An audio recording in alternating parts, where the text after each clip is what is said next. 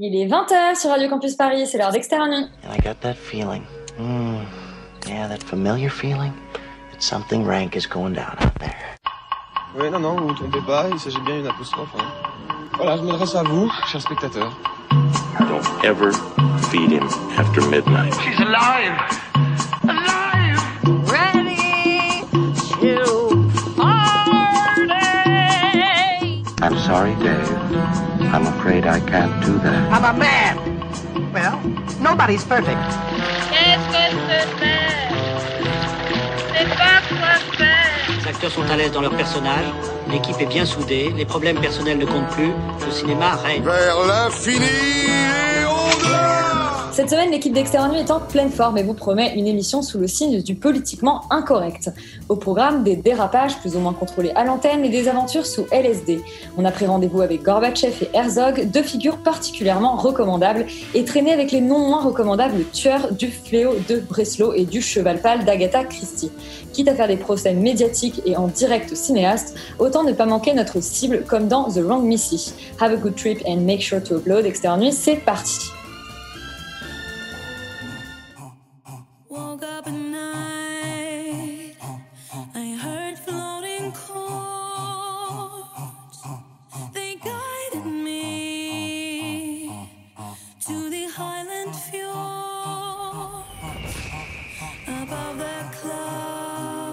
Mais qu'est-ce qu'on vient d'entendre, Léa Ce n'est pas notre générique habituel pour notre news.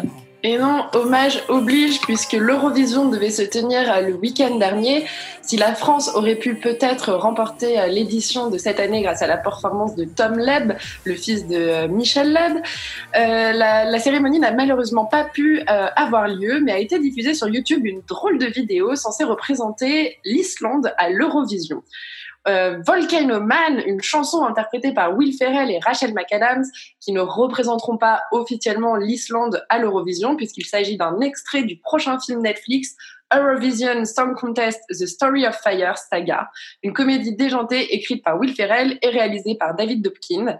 Dans ce clip magnifique à la sauce dance music euh, en tenue de viking, on retrouve donc Rachel McAdams et Will Ferrell en train d'interpréter euh, cette chanson dédiée euh, à l'Eurovision. On a vraiment hâte de voir euh, cette comédie euh, sur l'Eurovision très prochainement sur les écrans Netflix. Euh, on est très triste de cette annulation, mais ce qui n'a pas été annulé, Léa, c'est le festival d'Annecy. Tout à fait, le festival d'Annecy aura bien lieu, malheureusement pas physiquement, mais il aura lieu de façon virtuelle. Le festival a pu annoncer hier sa sélection euh, de films en compétition. Dans la compétition officielle, on retrouvera notamment le film Petit Vampire, adaptation euh, de la bande dessinée éponyme de Johan Sfar et réalisée par lui-même. Mais on retrouvera aussi Jungle Beat The Movie de Brenda Holmes qui nous vient tout droit de l'île Maurice, Lupin 3 The First de Takashi Yamazaki qui nous vient du Japon et deux films russes sélectionnés cette année, The Nose of the Conspiracy of Mavericks d'Andrei Krasanovsky et Ginger's Tale de Konstantin Cherkin. Il y aura aussi une compétition, bien sûr, contre-champ, dans lequel on pourra retrouver un film de Kyung Hoon Cho, Beauty Water, mais aussi des films croates, d'Argentine, d'Estonie, du Japon, de la Lettonie, de la Corée du Sud, de la Chine, de l'Indonésie, et pour une grande première, l'Arabie Saoudite et l'Égypte qui présenteront Le Chevalier et la Princesse de Bachir el-Dik et Ibrahim Moussa. Et malheureusement, on déplore une perte dans le monde du cinéma cette semaine. Et oui, ce lundi a été annoncé le décès du grand comédien Michel Piccoli, décédé en réalité le 12 mai dernier à l'âge de 94 ans. Euh, on se souvient de Michel Piccoli dans ses rôles euh, incroyables, Le Mépris, aux côtés de Brigitte Bardot, plus récemment Abeus Pama, Papam de Nanni Moretti, dont on vous parlait euh, en ce début de confinement. Il était aussi connu pour Les choses de la vie, pour lequel il avait remporté, film de Claude Sauté, pour lequel il avait remporté le prix d'interprétation masculine au Festival de Cannes de l'année 1970. Et celui qui n'est pas mort, qui est au contraire très actif et qui profite euh, de l'actualité et du confinement, et bah, c'est Danny Boone. Et oui, euh, a priori, d'après une interview donnée à RTL ces derniers jours, Danny Boone serait en train d'écrire un film sur un immeuble confiné. Voilà, après avoir passé deux mois confiné chez lui avec son épouse Laurence Arnay, il a eu l'idée d'écrire un film sur la vie d'un immeuble confiné, des commerces du rez-de-chaussée jusqu'aux chambres de bonne, détaille-t-il. L'idée, c'est de le tourner d'ici la fin de l'année. Danny Boone n'a pas encore évoqué de casting potentiel de ce long métrage qui n'a apparemment pas encore fini d'être écrit, mais il a précisé au confrère d'RTL qu'il était censé rentrer en préparation très bientôt du tournage de, son, de sa prochaine comédie, prochain film intitulé Le Palmier. Je ne résiste pas à vous raconter euh, l'histoire de ce film. Le Palmier, c'est l'histoire d'un village qui est en zone blanche et qui cherche désespérément à ce qu'on installe la 5G dans leur commune pour pouvoir avoir accès au 21e siècle. En effet, le titre s'explique parce que le maire du village aurait choisi un pylône d'antenne en forme de palmier, comme on en trouve parfois dans certains pays chauds.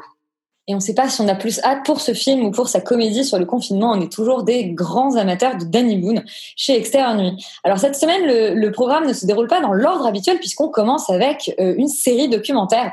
On commence bah, avec Trial Ban Media, euh, les, des procès médiatisés en français, une docu-série Netflix. On écoute la bande-annonce. I found out early on as a lawyer. Doesn't matter about the law. It's about being able to tell a story. Yuri, tu as pu découvrir euh, Trial by Media euh, sur Netflix. Qu'est-ce que ça raconte exactement? Alors, c'est une série de 6 ou 7 épisodes qui est en fait euh, qui sont 6 sont six ou 7 documentaires qui chacun suivent une affaire, une affaire très très médiatique, une affaire judiciaire en réalité, et un procès euh, extrêmement médiatique aux, euh, États-Unis. Alors le titre est un peu trompeur puisque Trial by Media, on a un peu l'impression que c'est les médias qui vont faire le procès euh, et, faire en gros euh, la pluie et le beau temps sur les sur les sur les affaires criminelles. en réalité, c'est un peu plus euh, un peu plus nuancé que ça et même un peu plus inégal que ça. c'est une série qui est produite par George Clooney entre autres, euh, mais euh, et réalisé entre autres également parce que chaque épisode euh, est réalisé par une personne différente. Mais le premier épisode est réalisé par Tony Yacenda, qui est le petit génie derrière American Vandal, qu'on aime beaucoup ici. Donc, qui après avoir fait du fake true crime, fait du true crime pour de vrai chez Netflix. En fait, c'est assez dur de, parler de la série dans son ensemble puisque je la trouve très inégale. Euh, il y a des épisodes que je trouve extraordinaires, notamment le premier euh, où on plonge vraiment dans dans l'univers du talk show chez des bouseux américains euh, qui vont euh, qui vont faire une sorte de règlement de compte à hockey choral, mais vraiment version Lidl discount euh, avec avec des des, des, des pick-up et des gros guns et un avocat qu'on croirait sorti vraiment de, de Better Call Saul et avec avec vraiment du du, du euh, à fond la caisse. Euh, et, et d'autres, notamment, il y a le deuxième épisode qui lui suit euh, un, justicier et qui pas sans rappeler en fait le, film Joker, qui est assez réel, qui est assez bien, qui, enfin, qui, qui, qui fait vraiment écho à ça. Et je pense que c'est des affaires qu'on connaît pas nous en tant qu'Européens, en tant que Français, et qui du coup, je pense, euh, les affaires qu'on connaît, enfin qu'on connaît pas et qui sont pas hyper bien présentées au public, elles sont moins intéressantes parce que je pense qu'elles sont qu'elles sont moins euh, présentes, on va dire, dans notre imaginaire euh, en tant, enfin plutôt que pour les Américains, par rapport aux Américains. Donc voilà, et il y a des il y a un épisode que je trouve un peu plus faible parce que trop larmoyant sur la violence policière et sur sur alors que techniquement, il raconte un truc hyper important, hyper intéressant. Donc la série est très inégale, mais voilà, il y a deux trois, il y a deux trois euh, épisodes euh, qui sont vraiment euh, assez fous et assez extraordinaires, et, pour ça, ça se regarde vraiment bien, mais mais peut-être pas tout d'un coup, et voilà. Donc c'est une série que tu ne conseilles pas de binger, mais dont il faut quand même découvrir les épisodes. Laurent, est-ce que tu partages l'avis de Yuri sur Trial by Media? Eh ben, pas complètement, parce que moi, je trouve qu'au contraire, il n'y a, a, pas grand-chose à acheter. C'est-à-dire que peut-être que le dernier épisode est un peu inférieur, euh, même s'il traite de choses assez intéressantes avec un personnage assez incroyable qui était euh, l'ancien gouverneur de l'Illinois, sachant que je crois cinq des six derniers gouverneurs de l'Illinois ont tous fini en prison, donc c'est quand même euh, voilà un état un peu particulier. Euh, et, en fait, euh, non, moi, ce que je trouve que la série réussit extrêmement bien, c'est que non seulement elle arrive à bien mettre en lumière les défauts fondamentaux en fait du procès américain, qui est un procès exclusivement basé sur des jurys populaires, euh, qui pour alors pour des pour des histoires criminelles un peu comme là sont un petit peu plus sont un petit peu plus valables. Alors pas toujours, enfin pour certains trucs financiers un peu compliqués c'est pas forcément le cas, mais mais mais parfois en fait les jurys ne comprennent rien à ce qui se passe et donc du coup votent pour le plus sympathique en gros.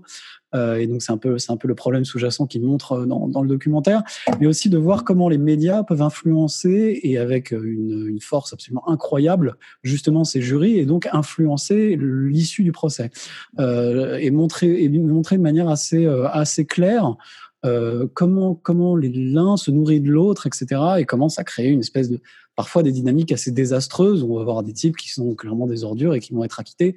Euh, donc, ça et même parfois des gens qui ont fait des sales trucs et qui seraient euh, qui seraient condamnés à des choses un peu enfin des, à des à des oui à des à des résultats un peu un peu un peu violents alors que c'est assez des des comment dire c'est des condamnations assez inhabituelles. Moi ce que je trouve que le documentaire fait encore mieux c'est de montrer de manière alors c'est vrai tu as raison Yuri pas forcément toujours très subtil euh, le, les problèmes sous-jacents même en fait de, de, de, la société américaine dans son ensemble euh, et de la manière dont il se constitue en communauté et quels problèmes ça peut poser, etc. Euh, et comment et comment en fait ces diverses communautés peuvent se servir justement des médias et des procès médiatiques pour éventuellement faire valoir euh, leur existence ou leur leur agenda. Euh, et comment en fait tout ce tout ce voilà tout ce système, euh, on va dire juridico-médiatique euh, sous-tend pas mal de, euh, de, problèmes même politiques en fait et, de et de, de, de, diverses communautés américaines. Donc non, je trouve que c'est un c'est un document c'est une série documentaire qui est assez euh, euh, qui est assez assez solide, assez intéressante et arrive à à montrer des choses de manière euh, très claire. Donc moi, je conseille vraiment de regarder ça vraiment. Donc toi, tu es carrément, es carrément emballé. Euh, Félix, est-ce que euh, est-ce que tu es plutôt Team Yuri ou Team Laurent? Est-ce que tu as été séduit par Trial by Media? Bah, Moi, c'est un peu compliqué parce que j'ai vu que les deux premiers épisodes et du coup, je peux pas vraiment donner raison à Yuri euh, pour l'instant parce que j'ai pas vu les épisodes euh, soi-disant un peu chiants et pas très intéressants.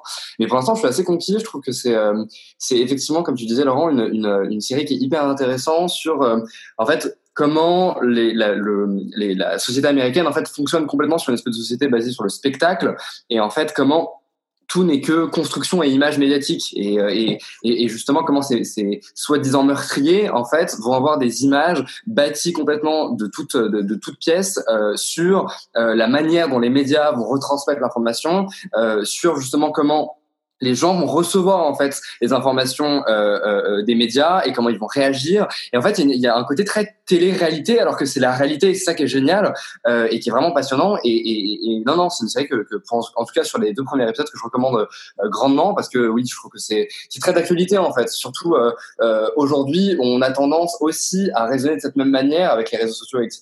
Et où les gens en fait vont vachement, enfin vachement s'emballer sur des sujets et faire des procès à des gens ou ou tirer des conclusions sans forcément avoir eu justement les tenants et aboutissants. Et je trouve que du coup, c'est intéressant de voir que, en fait, les États-Unis, qui ont quand même vachement influencé, euh, je trouve, le monde en règle générale en ce moment, euh, par rapport justement à cette culture du, euh, de, de, la fake news, etc., etc., En fait, comment dès les années 70 et 80 fonctionner déjà comme ça par rapport à leurs propres monstres. Et en plus, c'est des histoires qui sont complètement dingues et qui ne peuvent arriver qu'aux États-Unis. Donc du coup, non, je, je conseille, en tout cas, les deux premiers épisodes, c'est sûr. Et c'est vrai qu'on a, on a, on a un peu oublié, il y a, il y a comme l'a dit un peu Yuri, mais il y a une galerie de personnages absolument extraordinaire. Ah oui, extraordinaire.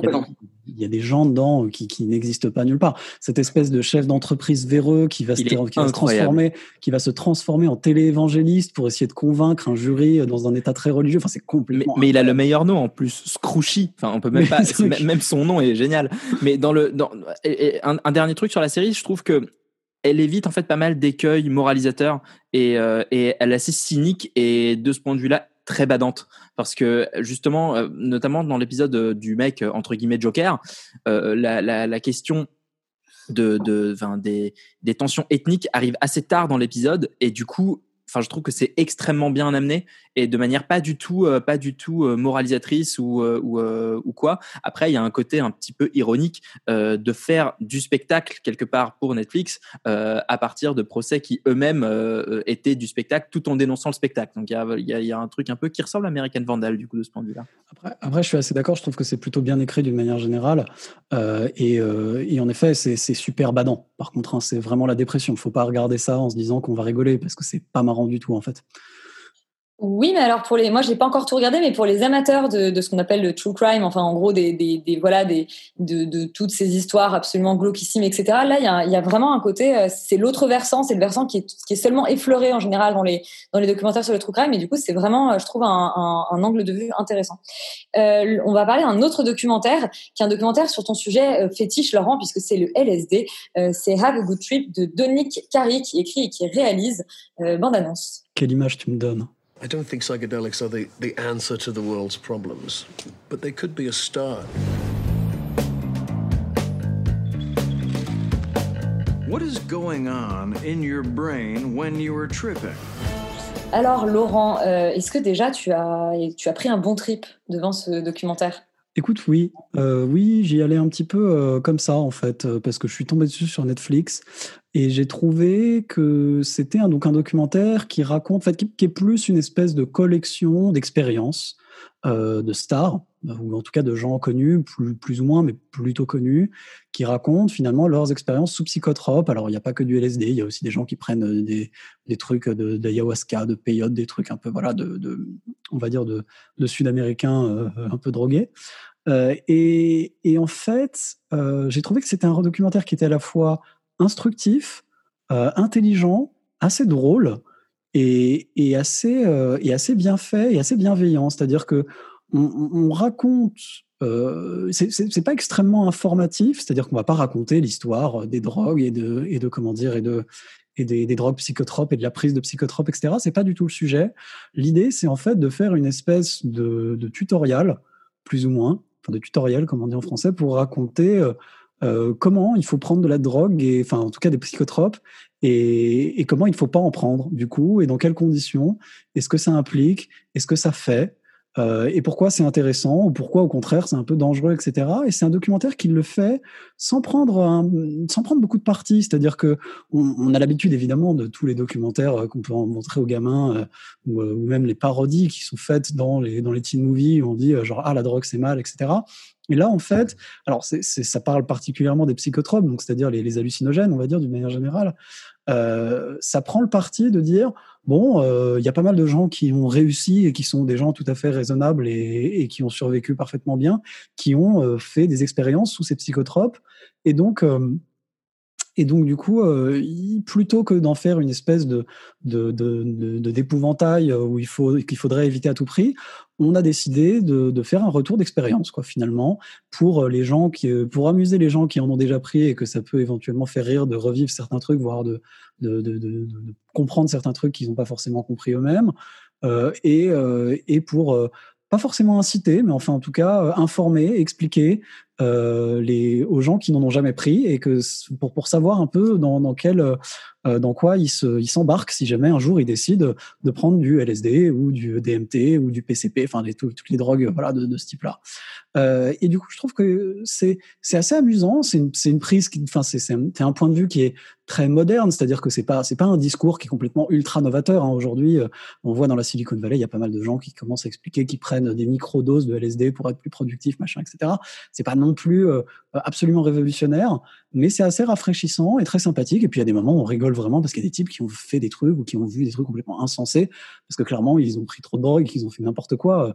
Euh, big up à, à, Sting dont le crâne a complètement explosé quand il a fait naître un veau sous, sous, sous comment dire, sous peyote, complètement éclaté. Il y, a des histoires, des anecdotes avec des personnages assez marrants. Donc, euh, donc non, moi je recommande parce qu'en plus de voilà, c'est c'est intelligent, c'est informatif, c'est amusant et c'est sympathique. Donc euh, c'est un très bon documentaire.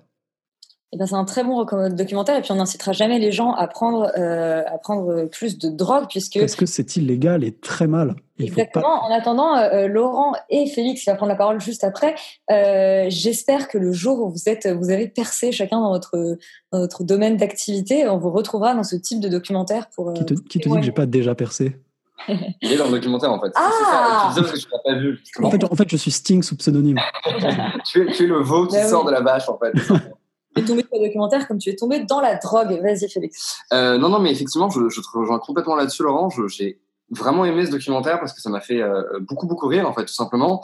Euh, ce, qui est, super cool, c'est que comme c'est que des célébrités, en fait, on est vraiment dans une espèce d'optique de. Ils ont une vie qui, de toute façon, sont tellement tellement dingue déjà de base que, que forcément leur expérience sous LSB va être complètement dingue. Et en fait, c'est ça qui est trop bien, c'est qu'on a assise vraiment à des espèces d'histoires euh, complètement folles que personne n'aurait pu inventer à base de gens qui qui, qui, qui étaient persuadés de rouler euh, en fait euh, en voiture. Et, d'un coup ils se rendent compte que ça fait genre 10 minutes qu'ils sont à l'arrêt sur l'autoroute enfin, vraiment des trucs mais complètement fous.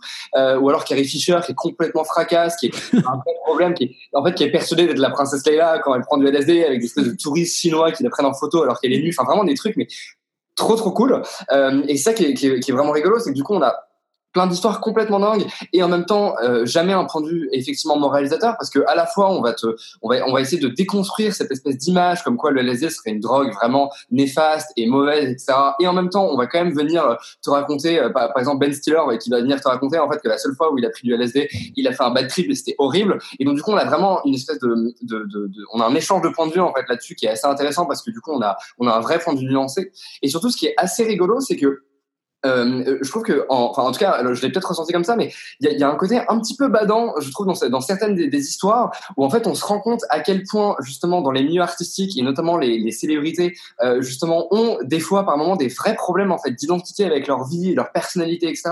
Et ils ont besoin, en fait, quelque part, de prendre du LSD pour essayer de se retrouver avec eux-mêmes et, euh, et, et, essayer de, de, de, comprendre un peu qui ils sont. Et c'est pas typiquement le cas de Carrie Fisher.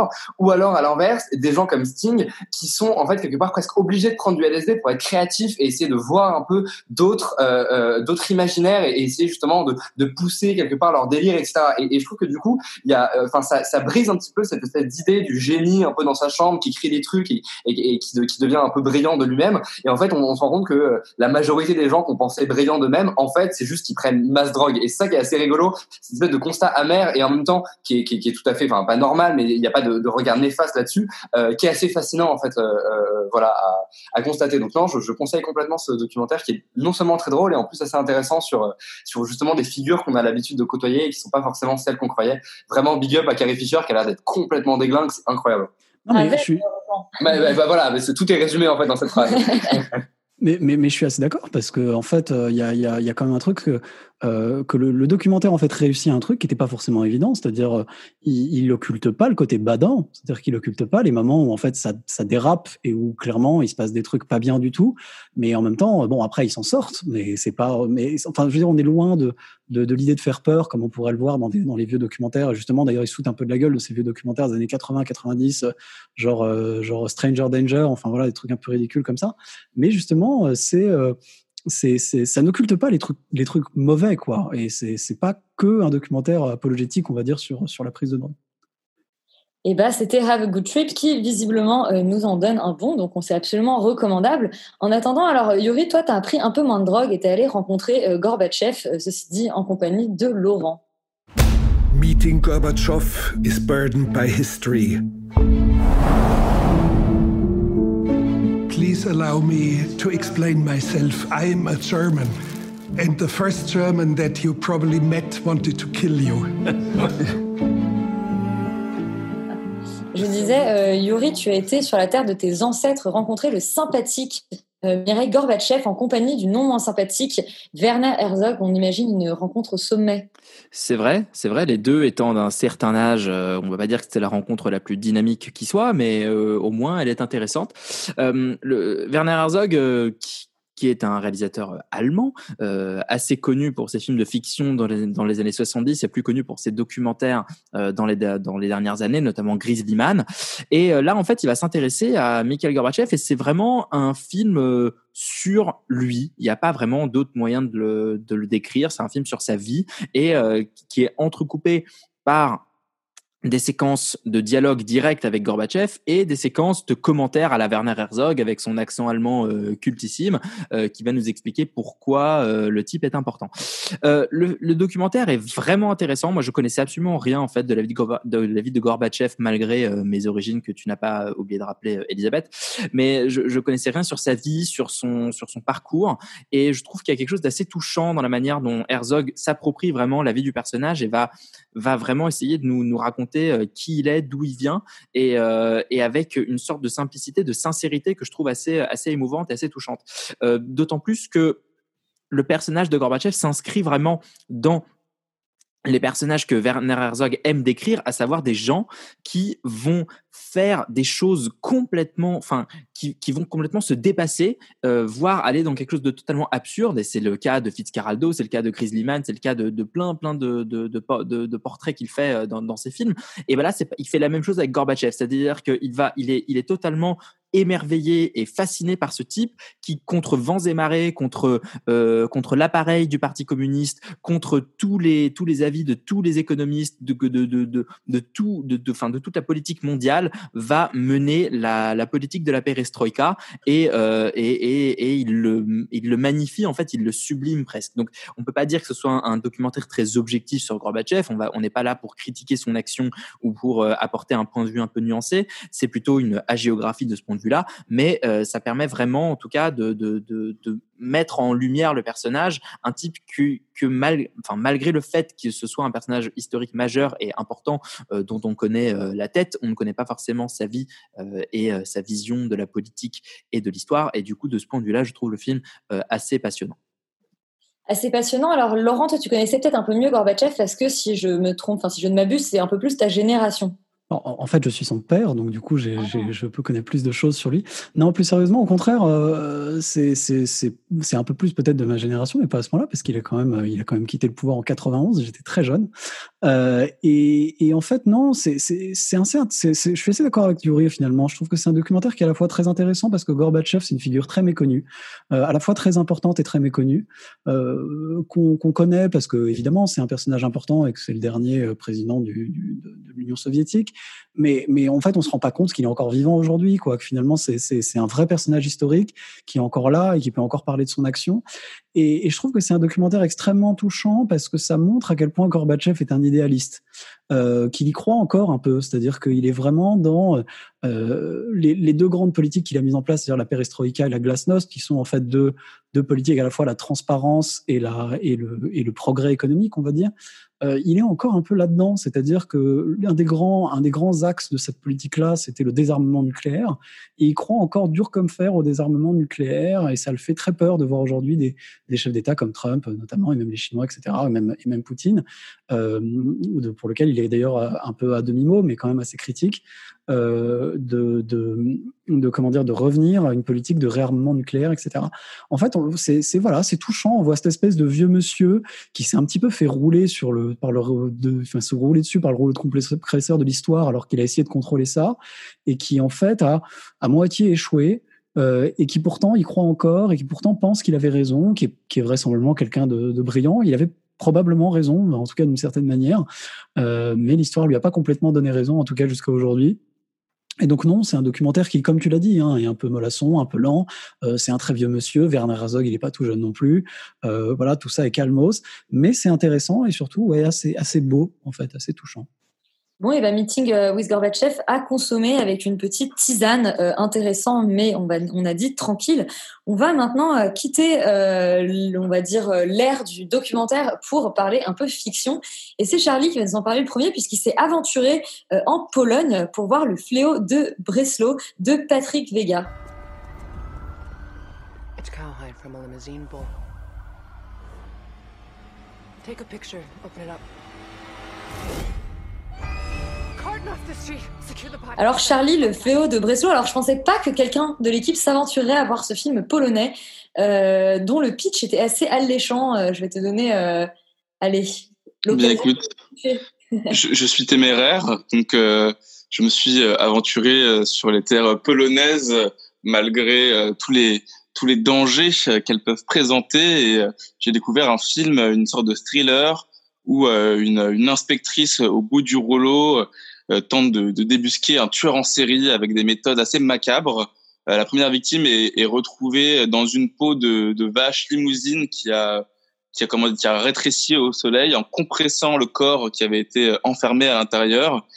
Donc vraiment un meurtre macabre qui pourrait rappeler la série espagnole Genesis ou encore un des meilleurs un des meilleurs scénarios d'un- d'une saga de l'été euh, TF1 tel Zodiac ou Dolmen. Et, euh, et malheureusement, c'est un peu le même genre de qualité qui est euh, qui est appliqué, c'est-à-dire que moi je m'attendais vraiment à avoir une espèce de thriller noir, un truc ultra haletant où euh, je me sens mal pendant tout le long. Et euh, malheureusement, je trouve que euh, ça, ça tombe un peu à l'eau puisque on va aller assez vite dans le sensationnel. La deuxième victime est une victime qui va être euh, euh, attachée à deux chevaux différents qu'on va lancer à pleine vitesse et qui va donc se retrouver démembrée. Et euh, à chaque fois que les chevaux passent dans la ville, il y a des gens qui font des cascades, qui se poussent, qui sautent. Enfin, il y a une espèce de côté un peu grotesque comme ça. Euh, Il n'y a pas autant d'action euh, quand un cheval est lâché euh, en furie en, pleine ville. Donc euh, voilà, c'est- un petit peu dommage. Je trouve que ce film n'a pas vraiment réussi à, à, choisir son ton, Euh, même si euh, les acteurs jouent bien. L'histoire est assez prévisible. euh, tous les petits twists, euh, on les voit toujours euh, 15-20 minutes avant. Euh, voilà, si vous aimez bien ce, ce, ce- genre de film, c'est ce genre d'enquête un peu, euh, un peu euh, avec des gros sabots, vous pouvez toujours euh, vous décider à, à voilà, vous faire une petite soirée popcorn, ça peut être sympa, mais je sais pas, j'ai pas vraiment été surpris. Ça peut faire penser aussi un peu à, à, à Zone Blanche euh, par certains côtés, avec cette espèce de commissaire comme ça qui parle, très bas, mais qui pourtant se fait entendre. Et euh, mais euh, Zone Blanche, c'est- même mieux que ça. Donc, euh, donc voilà, peut-être euh, regarder Zone Blanche, au moins ça, ça profitera euh, au patrimoine télévisuel français. Cocorico. Donc un peu mieux que du TF1, mais un peu moins bien que du France 2 euh, pour ce fléau de Breslau. Et Charlie, euh, je soulignerais ta jolie petite, euh, ta jolie petite expression gros sabot, euh, étant donné le thème du film. Euh, euh, toi, Léa, tu n'as pas eu tellement plus de chance avec le film que tu as découvert. C'était The Wrong Missy de Tyler Spindle. Excusez-moi. Désolé. Je suis désolée. Je peux vous dire que je n'avais pas passé un aussi bon moment avec un homme depuis très longtemps. Moi aussi. Moi aussi, mais avec une femme. La femme de tes rêves a été Miss Maryland. Léa, alors The Wrong Missy, euh, c'est le film euh, où à chaque fois que tu penses que ça peut pas être pire, c'est pire, c'est ça? C'est à peu près ça. euh, et donc, pour essayer quand même de vous faire rire, puisque c'est censé être une comédie, je vais parler un peu du film, mais surtout beaucoup des gens qui jouent dedans et de leur carrière. The Wrong Missy, c'est un film euh, donc américain qui est réalisé par Ty- Tyler Spindle. On reviendra sur ce guéluron un peu plus tard, qui raconte l'histoire de Tim Morris, interprété par David Spade, qui a un blind date avec une certaine Melissa, interprétée par Lauren Lapkus. Lauren Lapkus, vous la connaissez parce que vous l'avez découverte dans Orange is the New Black. Elle joue l'une des gardes, mais vous l'avez aussi découverte dans The Big Bang Theory où elle jouait le personnage de Denise. Et elle est aussi, depuis le début de l'année, à l'affiche de Good Girls où elle interprète l'agent Phoebe Donegan. Donc Tim, alias David Spade, a ce rendez-vous avec euh, Melissa, dite Missy. Euh, ça se passe pas bien du tout puisque Missy est vraiment cinglée. Il décide de fuir euh, par la fenêtre de la salle de bain, il se pète la jambe, bref, je vous passe les détails. Arrivé au bureau, il a un séminaire à Hawaï avec ses collègues, dont un de ses collègues a apparemment épousé son ancienne fiancée dont il s'est pas remise. Euh, son pote DRH qui espionne tous ses mails et même mails perso qui sait toute sa vie et qui lui envoie des, SMS à chaque fois qu'il envoie un SMS un peu euh, de draguer quelqu'un euh, en relation hyper déplacée euh, lui dit mec quand même tu devrais inviter quelqu'un tourner la page arrête de de penser à ton ex-fiancé.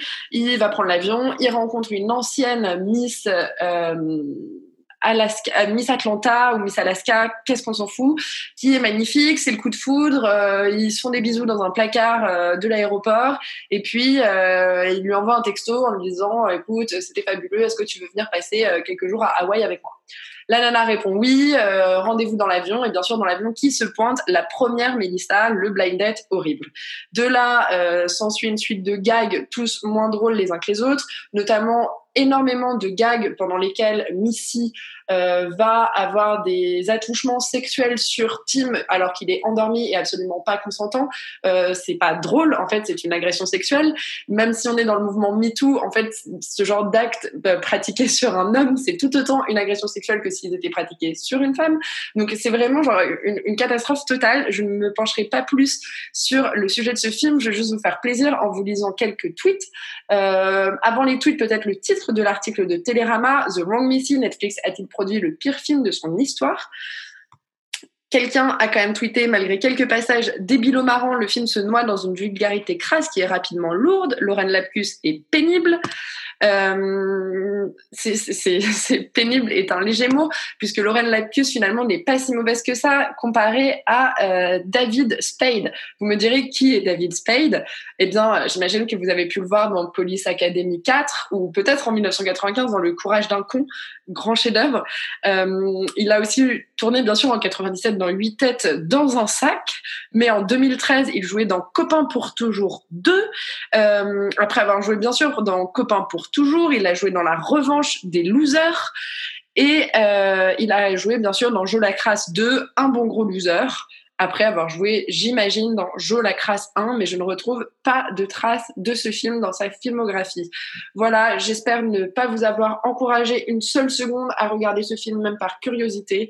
Fuyez et euh, good luck Netflix avec tes prochaines productions. Euh, J'aurais pas pu vous parler du, du réalisateur ou des auteurs, mais euh, ce sera sûrement pour une prochaine fois si jamais nous recroisons leur, leur, euh, leur passage un jour, si on les recroise à l'occasion.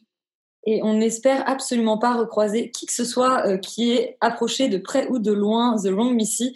Euh, la, série dont on va vous parler ensuite, c'est une série Arte, une série française Dérapage qui a été créée par, Pierre Lemaître, qu'on connaît donc pour, euh, pour toute son, son œuvre littéraire, et réalisée par Ziad Doueri. Bande annonce. J'ai été 25 ans DRH. Et après 6 ans de chômage, condamnation à des jobs minables et à l'humiliation permanente. J'ai réussi le test. Les choses vont s'arranger. Comptez virer combien de personnes à mauvais 1250. Pour conduire ça là-bas sans faire de vagues, il va nous falloir quelqu'un de très solide. Ce qu'on doit tester, c'est leur résistance à la violence, la vraie violence. Je vous propose une prise d'otage.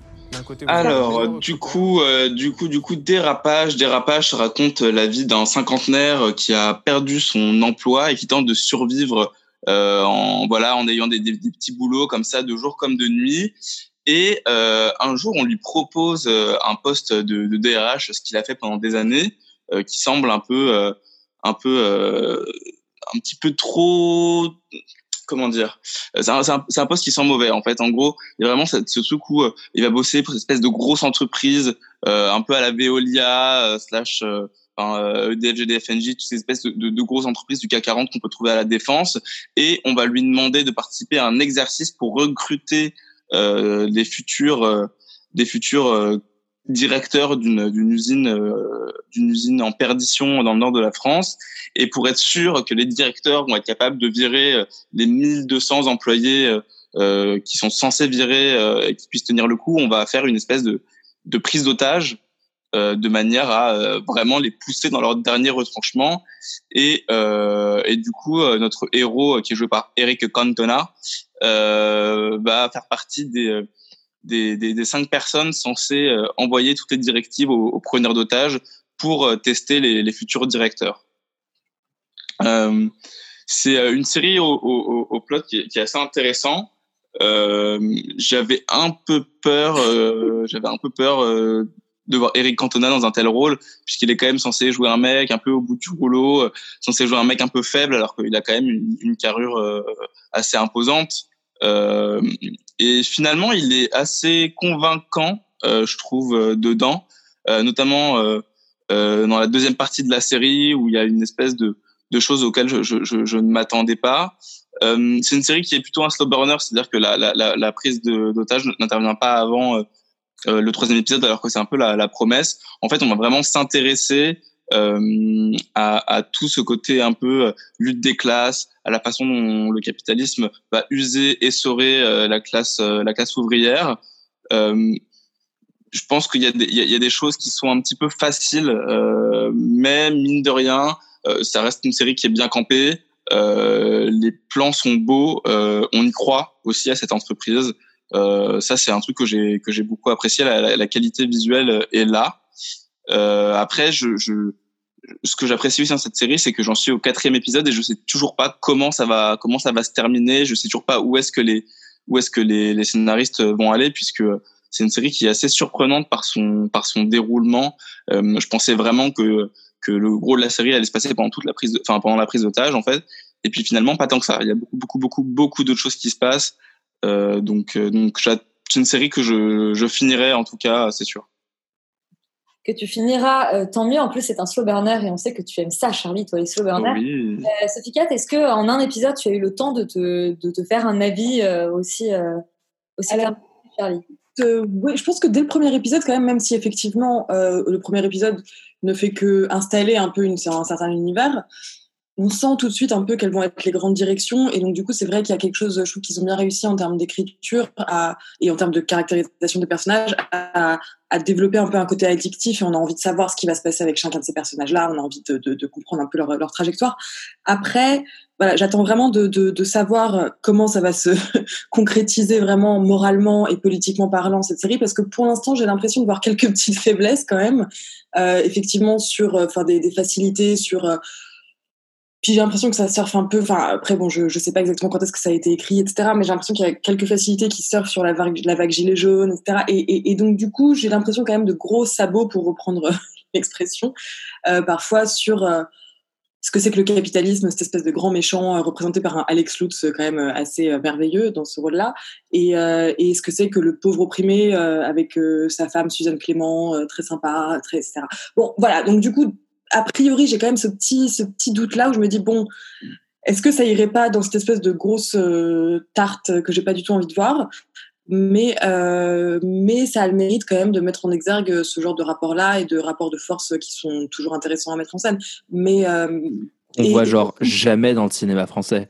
On ne voit jamais, qu'on ne voit jamais. Donc effectivement, on, on, pense pas du tout à Stéphane Brisé avec ce film. C'est ça qui est bien, c'est que vraiment il n'y a pas du tout d'influence. Mais euh, en regardant cette série, pardon. Mais euh, mais voilà. Et, par contre, en termes de d'images concrètes, il y a, y a vraiment.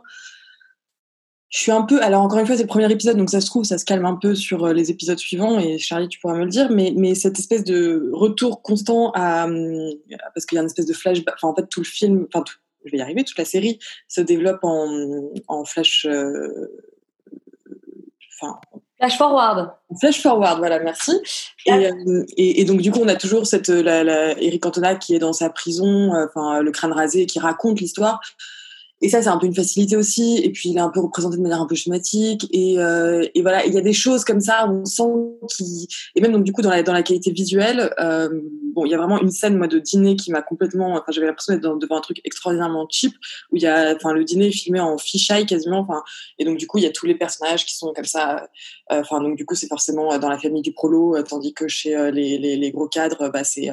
Enfin, c'est hyper... Il y a beaucoup de profondeur de champ. Et là, c'est on est sur le visage et c'est compliqué, Enfin bon, voilà, j'ai trouvé que c'était un peu facile aussi en termes de réalisation à ce niveau-là. Et donc, donc j'attends de voir. Et en tout cas, euh, ce qui est vraiment, ce qui présage quand même a priori, en tout cas, d'une série intéressante, c'est qu'il y a, quelque chose qui donne envie de continuer à voir. Et, on, et effectivement, si Charlie en plus dit qu'au bout de l'épisode 4, on ne sait toujours pas quelle va être la résolution, ça donne envie d'aller jusqu'au bout du truc et de voir ce qui va se passer. Mais, mais j'ai encore mes réserves. C'est vrai que c'est les flash forward avec Eric Cantona, c'est un petit peu l'enfer parce qu'ils sont pas si utiles et j'ai l'impression qu'on nous prend un petit peu pour des pour des benets. Euh, L'histoire est assez claire pour qu'on n'en ait pas besoin.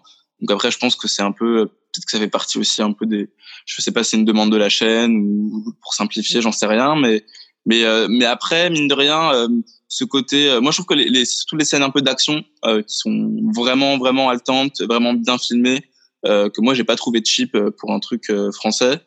Euh, mais c'est c'est c'est un peu à la manière de True Detective. J'ai l'impression que c'est une série qui qui change un peu de genre euh, à chaque épisode. Et euh, je trouve ça je trouve ça vraiment euh, cool d'avoir fait ça parce que ça permet de montrer plusieurs facettes d'un même problème social. Bon après comme comme on disait avec euh, Sophie Cat, c'est toujours un peu les mêmes facilités les grands patrons euh, versus euh, versus les petits prolos. Mais peut-être moyen qu'on soit un peu étonné en fin de série. On verra, on verra.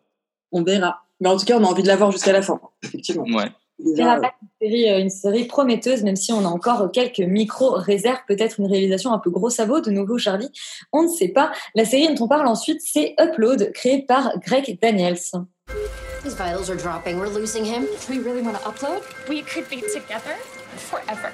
You're so amazing. But forever is just like so long. Uploads that way.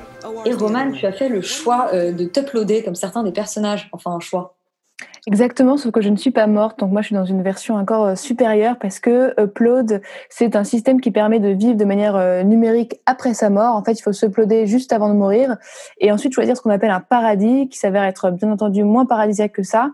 Et euh, la série en fait se, donc se situe en 2033 où on suit l'après-vie de Nathan qui, euh, suite à un accident de voiture un peu douteux, puisque les, voitures maintenant sont automatiques, euh, marchent toutes seules, etc. Donc elles sont pas censées euh, avoir d'accident.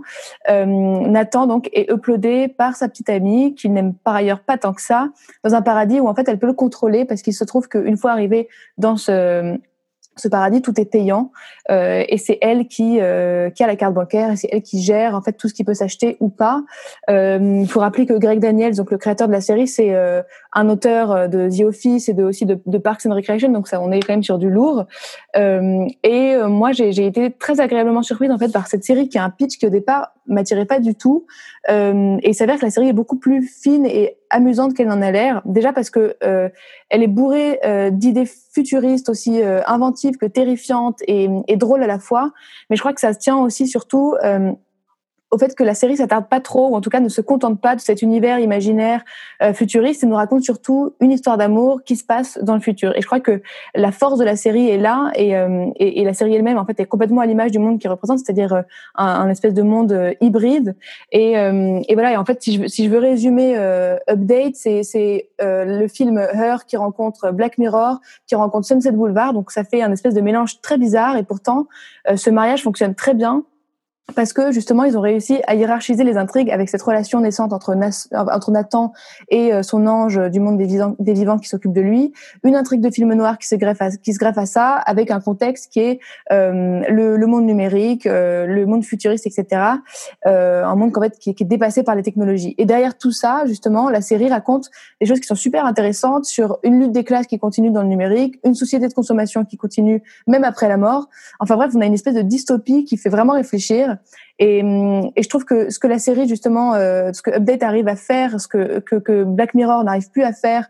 Euh, euh, en ce moment, c'est que de, de, tomber, de pas tomber justement dans un, cynisme qui soit trop lourd, euh, et parce qu'on est toujours là euh, à la frontière du rire et de l'horreur, c'est-à-dire qu'il y a des situations tellement absurdes que la série arrive à, rentrer dans le cynisme, à mettre de l'humour un peu partout, ce qui sauve un peu la mise. Euh, voilà, je trouve qu'il y a juste la mise en scène qui est quand même euh, euh un peu claquée, qui est en tout cas euh, efficace, mais, mais raconte rien du tout, ce qui est euh, mais, mais juste pour finir sur, sur cette série, je trouve que le contexte dans lequel voilà, on se trouve en ce moment aide beaucoup euh, ou en tout cas moi m'aide beaucoup à apprécier cette série euh, qui dont je suis pas forcément euh, fan de voilà ce, cette idée de futur série futuriste etc et là ça amène une réflexion d'autant plus profonde sur la technologie en ce moment sur les relations à distance etc donc paradoxalement c'est sûrement le meilleur moment pour découvrir cette série que je vous invite à uploader sur vos ordinateurs eh ben merci Roman. Yuri est-ce que tu est-ce que tu partages cet avis? Totalement, et je m'attendais pas à aimer ça. Euh, et je me suis surpris à aimer et à vraiment beaucoup aimé. Euh, pour tout ce que tu as dit, Roman, et, la série doit beaucoup à The Good Place euh, pour sa réflexion sur la mort et sur l'au-delà et sur, sur la vie, sur qu'est-ce que ça veut dire d'être éternellement mort en compagnie d'autres gens. Et, et, elle traite ça du, sous l'angle de, de la mort numérique, qui est un sujet qui est assez fascinant. Et ce qu'elle arrive à faire de mieux que Black Mirror, effectivement, c'est justement de, de faire réfléchir par le par l'absurde et par l'humour et et par euh, et par la satire en fait. Et je trouve que les, les séries satiriques sont très rarement réussies enfin ou les, les, les, les films satiriques sont très rarement réussis et sont souvent un peu trop grossiers. Là je trouve qu'il y a énormément d'idées foisonnantes drôles fines subtiles euh, mais tout aussi euh, mais qui restent euh, qui restent assez débiles parfois notamment à un moment où euh, euh, le personnage principal va dans un dans un parloir où on peut, euh, où en gros on lui, on lui fabrique une vidéo à partir de ses souvenirs. Donc il se souvient de, de la première fois où il a joué au sport avec son père, euh, dont on apprend plus tard que qu'en fait il qui s'est barré juste après. Et donc c'est un moment hyper émouvant. Et, euh, et donc on voit cette vidéo et elle est cassée par un générique euh, où il dit oui vidéo montée par machin, comme c'est un truc iMovie vraiment des années 2000 avec le générique de Benny Hill derrière. Donc il y a, y, a, y a toujours une sorte de cassure et de et d'humour vraiment assez assez formidable. Et, euh, et, elle évite, je trouve, ce que en fait, Black Mirror, à force de nous faire peur et de nous, dire que le monde va être tellement horrible, je trouve que la série a perdu en crédibilité et en, force de frappe euh, émotionnelle. Et euh, alors que là, justement, parce qu'on s'attache à cette histoire d'amour, parce qu'on s'attache à justement quelque chose d'optimiste, de, positif, même si c'est pas du tout euh, cuculapraline ou quoi, on, on s'attache quand même à cette histoire d'amour, cette histoire d'amour qui nous amène un peu d'espoir, un peu de, de bons sentiments euh, dans ce monde de brut. Et dernier point, je trouve ça assez ironique encore une fois que Amazon propose une série sur la mort numérique alors que c'est quand même une des entreprises euh, qui planche le plus sur ces questions-là en ce moment euh, de manière euh, pas tout à fait rigolote comme le fait la série. Donc voilà, je pense que je pense qu'il y a, y, a, il y, a un, il y a un côté un peu cynique de ce point de vue-là, mais qui n'est pas du tout à mettre sur le compte des créateurs de la série. Mais voilà, je, je conseille vraiment vivement cette série, ça se regarde très très vite, c'est 10 épisodes de 20 minutes, euh, c'est vraiment euh, vraiment de la de la de la bonne rigolade. Eh ben, on, vous on vous encourage à bien rigoler devant Upload. Et la dernière série dont on parle aujourd'hui, enfin une mini-série, c'est Pale Horse, adaptation d'Agatha Christie euh, par euh, Sarah euh, Phelps pour la BBC. Deux épisodes. On écoute la bande-annonce. This is sad. She died in her sleep. So no one noticed when she didn't come into work. Imagine no one caring about you enough to know you weren't there. Please. Mark Easterbrook. Yes. Sophie Kat, tu as découvert euh, donc l'adaptation d'Agatha Christie euh, Pale Horse sur la BBC. Alors oui, donc euh, c'est l'histoire euh, d'un jeune homme euh, qui, euh, qui s'appelle euh, dont je me souviens pas du nom de famille, qui a sa première femme qui est morte dans des circonstances un peu étranges, qui s'est remariée très rapidement et peu à peu découvre qu'il y a une espèce de malédiction potentielle sur une liste de noms qui est trouvée dans un espèce de manière très rocambolesque euh, et que son nom est dessus et peu à peu il commence à perdre ses cheveux etc il comprend que toutes les autres personnes sur la liste sont mortes donc il se dit zut alors je vais mourir aussi potentiellement et, euh, voilà et tout, tout, toute la série court un peu vers euh, va-t-il mourir va-t-il découvrir? Est-ce que c'est vraiment euh, des sorcières qui l'ont envoûté? Est-ce que tout ça est une machinerie macabre de quelqu'un d'autre? Et, en gros c'est c'est ça le, principe de cette série donc du livre. Moi, j'ai été très déçue parce que j'aimais, enfin, j'adore Agatha Christie. C'est vraiment, j'adore cette romancière, j'adore ce qu'elle arrive à créer comme univers. Et, euh, et en fait, c'est la première chose. J'avais jamais lu. J'ai beaucoup lu Agatha Christie, mais j'avais jamais lu cette, enfin, ce roman-là. Et, et, une fois que j'ai fini les épisodes, la première chose que j'ai faite, c'est d'aller sur Wikipédia voir le résumé du, du roman. Et je me suis rendu compte qu'en fait, ça n'avait strictement, enfin, vraiment quasiment rien à voir. Et qu'il y avait énormément de choses qui avaient été modifiées parce que vraiment, à la fin de la série, je me disais, mais enfin, de cette mini-série, je me disais, mais est-ce que c'est possible que vraiment Agatha Christie ait fait quelque chose d'aussi mauvais? Enfin, avec euh, un scénario qui tient aussi peu la route et avec des intrigues euh, qui sont pas très crédibles, en fait, et des personnages euh, qui sont pas du tout euh, intéressants, profonds, euh, voilà. Et parce que ça arrive, tous les grands romanciers ont des, ont des fans d'inspiration. Et non, enfin, vraiment, en tout cas, donc, toujours pas lu le livre, mais, euh, mais en tout cas, la fiche Wikipédia euh, résume un livre qui m'a l'air bien plus intéressant et passionnant et, euh, et, avec des personnages bien plus intéressants. Et donc voilà, donc c'est vraiment tout le problème. Je pense que ça reste. Est-ce que ça reste regardable honnêtement? En fait, en vrai, je pense pas. Je pense que ce serait très dommage de regarder cette série si si on aime Agatha Christie et si on aime le policier, parce que vraiment, il n'y a aucun des ingrédients agréables, même en termes de, réalisation. Enfin, il y a aucun suspense. En fait, il y a aucun enfin tout est tellement pour le coup je vais revenir enfin tout est tellement cheap. C'est enfin les sorcières soi-disant sorcières sont tellement euh, manichéennes. Donc euh, ils ont essayé je pense pour la carte euh, sympathique d'avoir de, de, de mettre du coup une des sorcières qui est black forcément. Enfin genre ok, super, super. L'autre qui est une espèce de vieille folle avec des cheveux euh, ébouriffés, et l'autre qui a une espèce de un regard complètement halluciné pendant tout le. Enfin, bref, c'est absurde et c'est ridicule. Et, euh, et, et, non, la seule chose sympathique, je pense, enfin même les couleurs, tout. Enfin, je pense qu'ils ont essayé de recréer une espèce d'ambiance années 50-60, tout en restant dans une atmosphère très, dans une palette chromatique très année 2010 très pastel très tout est léché tout est il y a des il y a des je sais pas pourquoi il y a quelqu'un qui rit mais mais mais voilà enfin c'est vraiment c'est c'est du coup ça m'a complètement enfin sorti du truc. J'ai pas du tout eu de d'accroche en fait avec ce avec avec cette série. Et et, et voilà et c'est et donc je, je trouve ça extraordinairement dommage. Et la seule chose voilà pour dire la seule chose qui me paraît bien c'est le héros qui qui lui joue extrêmement bien et donc celui qui joue Marc et qui lui est peut-être la seule mention honorable de la série. Et une seule mention honorable, c'est déjà ça. Euh, Laurent, toi en général, tu es plutôt euh, preneur euh, des fictions BBC. et eh ben les fictions, de manière générale, plutôt les séries que les téléfilms, parce qu'en réalité c'est un téléfilm BBC.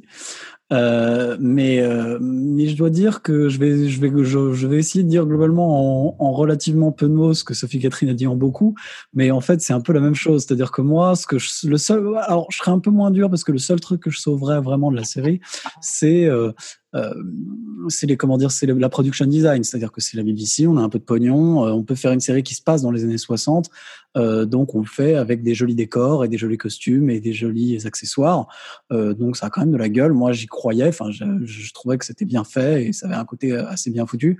Après honnêtement le reste c'est d'une tristesse absolue, c'est-à-dire que il y a rien qui fonctionne, les trois quarts des personnages sont inexistants voire complètement caricaturaux. on a comment dire, cette espèce de mystère qui, qui, qui, est entretenu de manière complètement bidon, parce qu'en fait, euh, euh, en fait, il, apporte, il, en fait, c'est le, le seul truc qui nous tient un tout petit peu en haleine, parce que franchement, sinon, c'est la dépression, on s'emmerde de la pire manière. Euh, il y a, y a, y a vraiment pas grand chose qui va. La résolution est un peu absurde et franchement, extrêmement, enfin, je sais pas, je, je, ouais, facile et, et, et, un peu et pas très et en plus pas très intéressante, c'est-à-dire ne dit vraiment pas grand-chose d'intéressant. Euh, moi, vraiment, j'étais euh, extrêmement déçu par ce truc parce que j'aime bien globalement les trucs policiers. Euh, voilà, Agatha Christie, c'est un peu pour les vieilles dames, c'est très bien, mais euh, mais c'est pas euh, mais vraiment là, ça m'a, je, je, suis passé complètement à côté. Alors que bon, la BBC quand même, quand ils font des séries, ils font des trucs comme Sherlock, par exemple, hein, quand ils font de la série policière, et, euh, et c'est quand même infiniment mieux. Donc je, je, je suis euh, à la fois extrêmement déçu et presque un peu sidéré de voir à quel point on peut, on peut faire des choses aussi, on peut réussir à faire des choses aussi mauvaises quand par ailleurs on fait des choses aussi bien. Euh, mais les téléfilms BBC sont souvent extrêmement décevants. Voilà, donc je, je je, je sauverai pas grand chose. Il y a rien d'intéressant. Perdez pas votre temps. C'est deux heures, c'est trop long, c'est pas possible. Ne regardez pas ça. Donc petite précision, l'acteur principal dans Sophie Cat avait aimé euh, la performance et Rufus Sewell qu'on a pu notamment voir dans l'adaptation des piliers de la et dans Dark City. Yuri, tu as vu toi aussi, tu as perdu deux heures de ta vie de euh, The Pale Horse. Ouais, surtout j'ai rien compris et ça, ça m'a un peu fait chier parce que moi j'aurais bien aimé savoir. Euh c'est qui qui l'a tué à la fin? Moi, j'ai pas compris si c'était les sorcières, si c'était le serrurier psychopathe, si c'était, j'ai rien compris. Euh, euh, surtout que la série, euh, enfin le, la série, le téléfilm, parce que c'est que des épisodes, à un moment faut arrêter de déconner. Euh, ils, ils, ils, nous prennent un peu pour des teubés dans le sens où à chaque fois qu'il y a un indice, on, et, on nous rappelle parfois comme ça euh, que c'est un indice parce que le personnage principal l'entend en voix off comme ça, donc il, retrouve un truc et on entend comme ça en chuchotement. Et, et vraiment, c'est insupportable parce qu'on sent vraiment les grosses ficelles scénaristiques et de réalisation qui essaient de nous expliquer, euh, de nous de, de, de, nous induire en erreur alors qu'il n'y a pas vraiment d'intrigue intéressante. Euh, le seul truc qui m'a un peu surpris, bon, je spoil, hein, mais bon, vu qu'on est qu'on n'est pas là pour défendre euh, les, cette œuvre, euh, bah, c'est qu'en fait, il a tué sa femme, et donc ça, euh, ça, c'est une petite surprise au milieu, mais globalement, plus que ça, je trouve que c'est très surfait. Euh, c'est un film qui se veut un peu, un peu dans, l'air du temps, euh, dans l'esthétique, mais qui en réalité euh, euh ne vaut pas mieux euh, effectivement qu'un téléfilm France 3 pantouflard. Euh, et même globalement dans les adaptations d'Agatha Christie, la BBC a fait mieux, notamment l'adaptation des Dix Nègres avec Sam Neill il y a quelques années, qui était vraiment beaucoup mieux que ça. Et Agatha Christie mérite beaucoup mieux que ça. Voilà. Et nous, nous aussi, l'équipe d'Externe Nuit, on mérite bien mieux que ça. Et, vous aussi, chers auditeurs, ne perdez surtout pas votre temps avec donc cette adaptation d'Agatha Christie. Euh, Nuit, c'est déjà terminé pour cette semaine, mais bien sûr, vous revenez à 20h la semaine prochaine et vous restez sur Radio Campus Paris pour passer une très bonne soirée en compagnie de l'émission qui nous suit. À la semaine prochaine!